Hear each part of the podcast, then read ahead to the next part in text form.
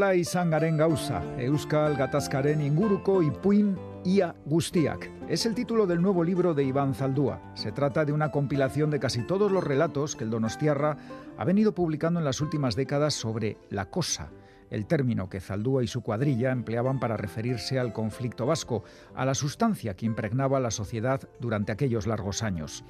Este volumen, publicado por Erein, reúne 60 cuentos en los que se percibe el interés de Zaldúa en poner el foco en situaciones muy diversas, en diversos sufrimientos.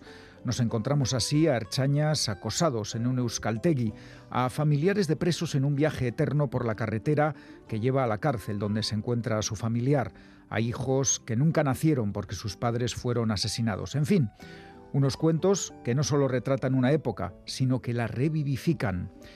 Iván Zaldúa, un Torri, bienvenido a Pompas de Papel. Hola, ¿qué tal? Bueno, como decimos, los planteamientos son muy variados y ofrecen a menudo un retrato ajeno al blanco o negro, en los que a menudo los buenos no son completamente buenos ni los malos completamente malos. Eh, Iván, el libro atiende al matiz. Sí, bueno, yo creo que eso es lo que tiene que hacer la literatura de ficción, ¿no? Eso es, eh, ¿no? Buscar un poco el matiz, ¿no? Para el blanco y negro ya tenemos a los políticos, ya tenemos a veces también a los periodistas, e incluso a los historiadores y a los sociólogos, ¿no? Entonces yo creo que la buena literatura lo que tiene que es, es que explorar las grietas, ¿no? En ese caso, ¿no? Los grises y, y bueno, eh, es para lo que yo creo que más sirve, por lo menos lo que, la que, para lo que más me sirve a mí, ¿no? Como lector, que es lo que principalmente soy. Em, queremos aplaudir desde Pompas de Papel el prólogo eh, fabuloso que ha escrito Ivonne Egaña para este libro, No la en Gausa. Eh, coloca muy bien tu narrativa, yo creo que la explica muy bien. Si hay alguien que nunca te haya leído, se va a, ubicar eh, perfectamente y plantea algunas reflexiones o, o, preguntas que nos han resultado muy interesantes. Por ejemplo, Egaña desliza la idea de que el libro de cuentos y el relato, el cuento, eh, pueda estar em, singularmente indicado eh, para venir a recrear lo que se ha venido a llamar precisamente el relato, ¿no? Aquello que sucedió aquí durante estas últimas décadas.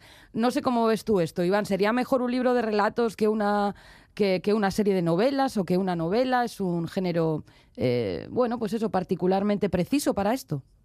Sí, bueno, eso, de hecho yo pues bueno, encargué el, prólogo a Ivo Gaña por eso, ¿no? Porque él había, eh, en algunos artículos y en algunos prólogos que había hecho antes, ¿no? Pues había reivindicado el cuento como un, vehículo desde el que se había tratado el tema de la violencia vasca, del terrorismo vasco, desde un punto de vista digamos más vanguardista y más osado en algunos casos que, en el campo de la novela, ¿no?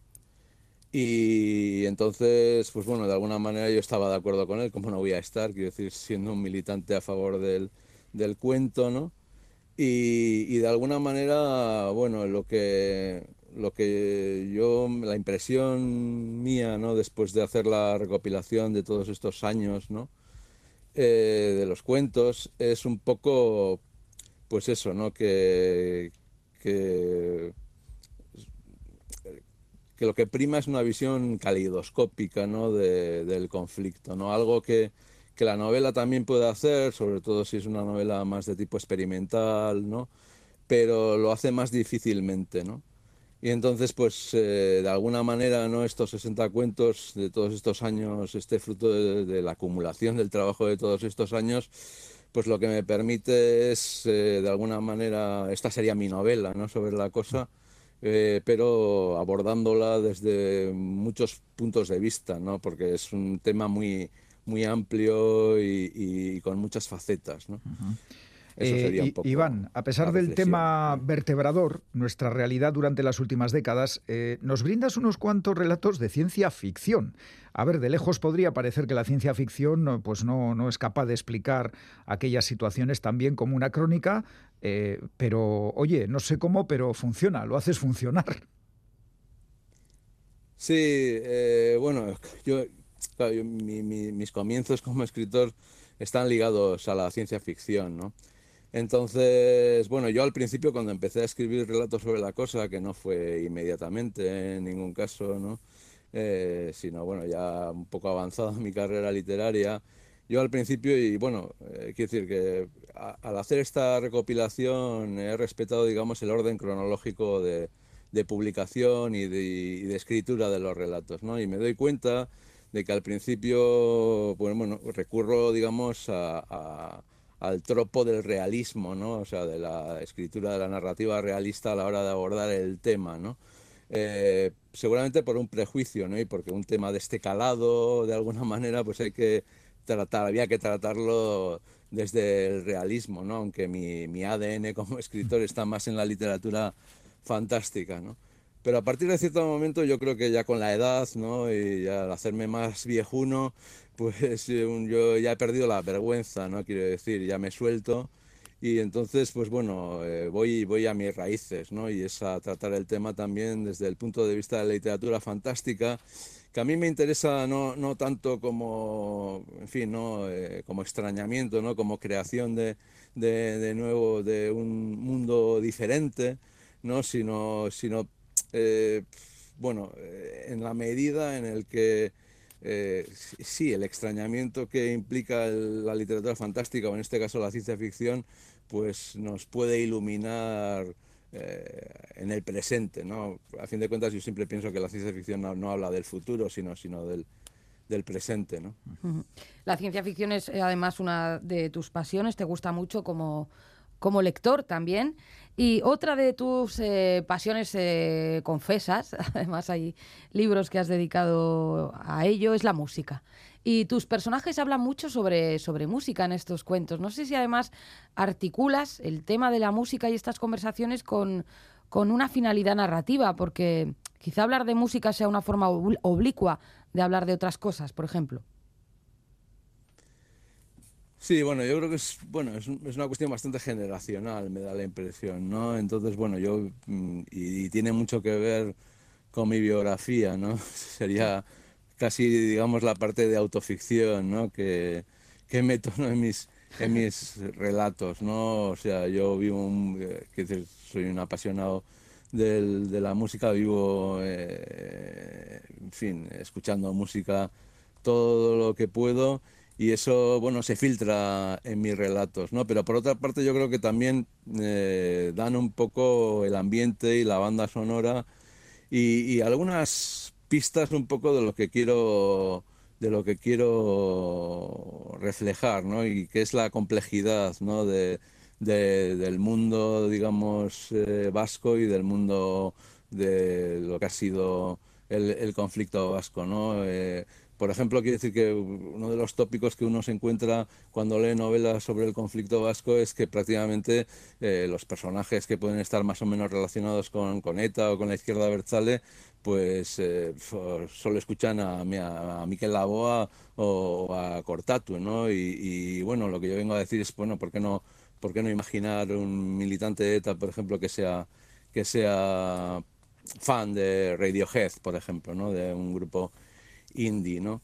Eh, y, luego, y luego también, sí, yo creo que tiene que ver un poco con, con, la narrativa, ¿no? O sea, quiero decir, eh, es, es, un elemento más que da al lector una pista más sobre lo que se está contando, ¿no? En, en el cuento de, de los, en fin, de las dos personas que van a visitar a sus familiares a la cárcel en eh, A89 la Transeuro, Transeuropeen que se llama eh, pues bueno pues suena la música de Autobahn de, de, de Kraftwerk no por casualidad, no tiene que ver ¿no? con, con, con la trama ¿no? del, del, cuento. Ya te están marcando un poco lo que el cuento te va, te está anunciando lo que el cuento te va a revelar, ¿no? De alguna manera.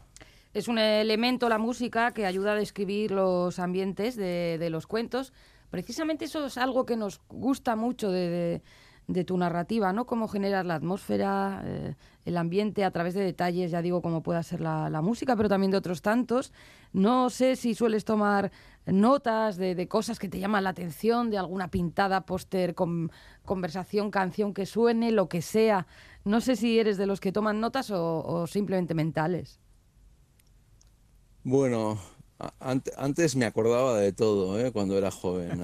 Y bueno, y yo, bueno, yo yo la literatura la asocio con la obsesión y es esa obsesión, ¿no? cuando una idea se te mete en la cabeza, un detalle, ¿no? pues a lo que le das vueltas ¿no?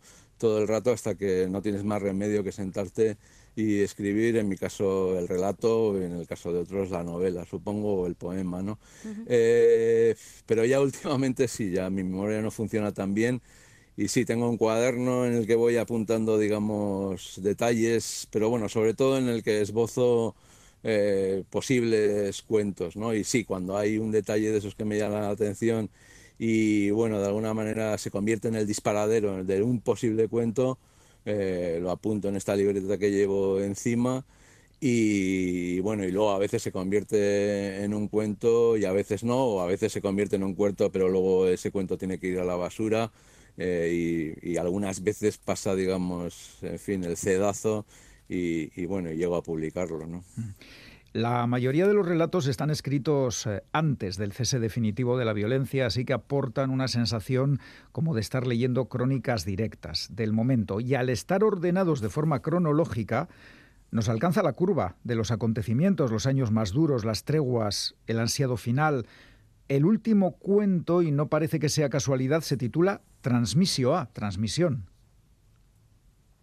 Sí, sí, bueno, yo, yo creo que hay una bueno, hay dos, como dos tipos de cuentos ¿no? en, el, en el libro, ¿no? Unos que sí, que intentan trazar un, que son más urgentes, digamos, que intentan trazar una especie de crónica del momento, de las cosas que en ese momento me preocupaban o me, o me enfurecían o me, o me, no sé, o entristecían, ¿no? De alguna manera, porque esto ha sido largo y ha sido duro y ha sido duro de tragar, ¿no? Por otra parte, y luego había otros cuentos, ya incluso mm, cuando todavía, digamos, eh, ETA asesinaba, ¿no? Eh, aunque no creo que el conflicto sea solo eso, ¿no? Yo creo que el conflicto es una cosa mucho más amplia, ¿no? Eh, pero bueno, en los que mm, la mirada iba más hacia atrás, ¿no? Y, bueno, hay muchos, muchos relatos, incluso de los escritos en esa época, en, en, la década de los 2000 sobre todo, ¿no? En, lo que, en los que, bueno, pues eh, son dos amigos o dos parientes eh, que se encuentran eh, después de mucho tiempo y empiezan a hablar y cómo han cambiado las cosas, cómo no han cambiado, etcétera, ¿no? Sin embargo, ya a partir de 2011, 2012, yo creo que, y el último cuento que mencionas es un poco, está un poco en esa línea, ya el, tema de los, de los cuentos empieza a no ser tanto el conflicto, sino en muchas ocasiones me he dado cuenta, ¿no? Esto te das cuenta una vez que haces la compilación, la misma, eh, el relato sobre el relato, quiero decir, ¿no? La, incluso la batalla del relato, ¿no? Ahí hay un, cuento que, bueno, a mí me, gusta bastante, que es eh, Ibil que es un poco... Eh, el, epítome, ¿no? el resumen de, esto que, te estoy diciendo. ¿no? Pero sí, eh, el último es transmisión y yo creo que eso es una de las cuestiones más importantes, ¿no? Eh, eh, el hecho de que podamos, por una parte, transmitir la memoria de lo que ha pasado, y por otra parte llegar a una especie a un mínimo común denominador una especie de consenso social sobre lo que ha pasado para que la historia cumpla esa función que se le suele atribuir sobre la que yo suelo ser tan pesimista como es la de no repetir los errores del, del pasado. Bueno, yo creo que la literatura, la literatura de ficción en ese sentido tiene una, una función secundaria, no debería tenerla, ¿no? porque yo creo que ese tipo de consensos se tienen que lograr en otros ámbitos que no son los de la literatura de ficción pero bueno, mm, puede ayudar, ¿no? Siempre que ese no sea su objetivo principal, ¿no? Yo creo que el objetivo principal de la literatura es hacer buena literatura, ¿no? Sobre todo, ¿no? Y claro, este es un tema eh, que es muy nuestro y sobre el que sin duda alguna eh, escribimos y vamos a seguir escribiendo, ¿no? Eh, el problema viene, y yo creo que eso se refleja en algunos de los cuentos, precisamente porque no hay un consenso social, un mínimo común denominador, y entonces es la literatura, y me da igual, ¿eh? no, solo la literatura, sino el cine o otras artes, las que se convierten en el campo de batalla. Y eso para mí es, eh, es, una mala señal, pero bueno, por otra parte es lo que, lo que tenemos. ¿no? Serán útiles estos relatos. Yo creo que a la fuerza además han de desprender una energía distinta a aquellos que fueron escritos mientras sucedían las cosas, ¿no? Eh, cuando se lean al cabo de, un tiempo, pues eh, yo creo que esa energía, esa vibración se, se detectará. Iván, has estado recientemente en Suiza y en Polonia hablando precisamente de estos relatos y del llamado conflicto vasco en el que, como apuntabas, caben muchas cosas. Em, queríamos preguntarte si, les interesa uh, fuera eh, lo que sucedió aquí y ese relato también literario ¿no? que, que se está elaborando ahora. Sí, hombre, yo creo que les interesa. Es para ellos eh, un, conflicto bastante desconocido, ¿no? En general, porque, porque en fin, eh, el tamaño de nuestro conflicto y, su, repercusión internacional eh, es más bien pequeño, ¿no? Entonces, claro, ellos llegan, llegan a mis relatos porque se lo ponen de, de, lectura obligatoria, ¿no? De alguna manera, ¿no? Y entonces, pues bueno, sí que tienen bastante interés y preguntan mucho. Y bueno, claro, hablando con los profesores, lo que, lo que, lo que dejan traslucir es que, claro, han tenido que, de alguna manera, que ponerlos muy en contexto, ¿no? Porque, bueno, son, son relatos que, claro, están escritos pensando, digamos, en el, público de aquí y, además, bueno, eh, en fin, yo creo que eso es lo, bueno que tiene el relato, ¿no? Que el, lector también tiene que, colaborar, ¿no? O sea, son relatos que, que que precisan un poco del, de la colaboración del lector y claro, eh, cuando te falta un poco el contexto y no hay notas a pie de página, pues bueno, hay que darlo, ¿no? Pero una vez se meten eh, y, echas las preguntas oportunas al profesor, en este caso al autor que han tenido la oportunidad de, de verlo, pues la verdad es que es que sí, que sí, que tienen mucho interés y, bueno, y hacen preguntas a veces muy pertinentes, ¿no? Pues por ejemplo la que me habéis hecho antes sobre la música es una de las que me hicieron en, en, Polonia eh, hace, hace poco que, que, estuve, ¿no? Y bueno, o sea, que yo creo que, que, que lo entienden, ¿no? O sea, y bueno, y siempre pueden trazar paralelismos con sus propias historias que en algunos casos pues también son, tienen un pasado trágico, aunque no sea el mismo ¿no? que el nuestro, evidentemente. Bueno, tenemos que, ir terminando, pero hay una pregunta que hay que hacerte, Iván. Eh, no sé si crees, eh, crees o no que hay un boom de libros sobre el conflicto vasco. O si debiera haberlo. o todavía queda mucho por escribir, claro. Sí, bueno, yo eh, en el caso de la literatura en euskera no, no creo que haya eh, un boom tan marcado, ¿no? Porque me da la impresión de que, de que por lo menos desde los años 90 estamos escribiendo continuamente sobre el tema, ¿no?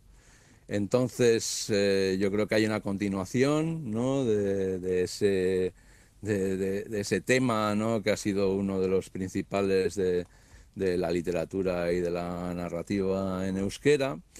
Y en todo caso, pues bueno, pues como habéis dicho antes, pues sí que quiero decir que se puede notar un cierto cambio a partir de, del fin de la violencia de ETA y del fin de la, de la, de la misma ETA, ¿no? Pues ya no se escribe exactamente igual por razones obvias, ¿no?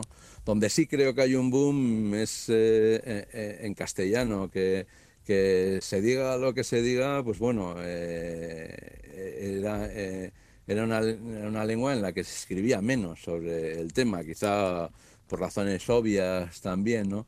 Y ahí sí que, bueno, yo creo que, digamos, eh, el, fenómeno de patria sí que ha supuesto una cierta revitalización ¿no? del interés eh, de los lectores por una parte y entonces, bueno, como a toda demanda le sigue la oferta, ¿no? Pues también por parte de los escritores, ¿no? Entonces, pues bueno, yo creo que hay ahí. Y luego hay otro, otro ámbito que es el de, el de la memoria, digamos, el de la escritura autobiográfica y memorialística, donde yo me imagino que también, tanto en castellano como en euskera, el, el, fin del conflicto en su faceta más violenta, digamos, pues sí que va a traer frutos, ¿no? Porque, pues, pues las, digamos, las cosas que no se contaban antes o que se contaban menos o que por, por miedo por, por precaución, pues ahora van a ir saliendo cada vez más, ¿no? Entonces, bueno, pues se, se puede hablar de un boom, pero yo creo que hay que hacer matizaciones. ¿sabes? Muy bien, eh, no podemos terminar, eh, nos tienes que contestar eso sí brevemente si estás trabajando en algún nuevo libro. Sí, sí, en, en otoño saldrá Ah. Uno nuevo. Sí, Eh, exclusiva o primicia. Estupendo. Pues el que ahora nos ocupa, nola izangaren gauza, Euskal Gatazkaren inguruko ipuin ia guztiak, escrito por Iván Zaldúa, publicado por Erein. Iván, eskerrik asko y hasta la próxima. Nada, pues muchas gracias a vosotros. Eh, Hasta el otoño, entonces. Agur. Agur.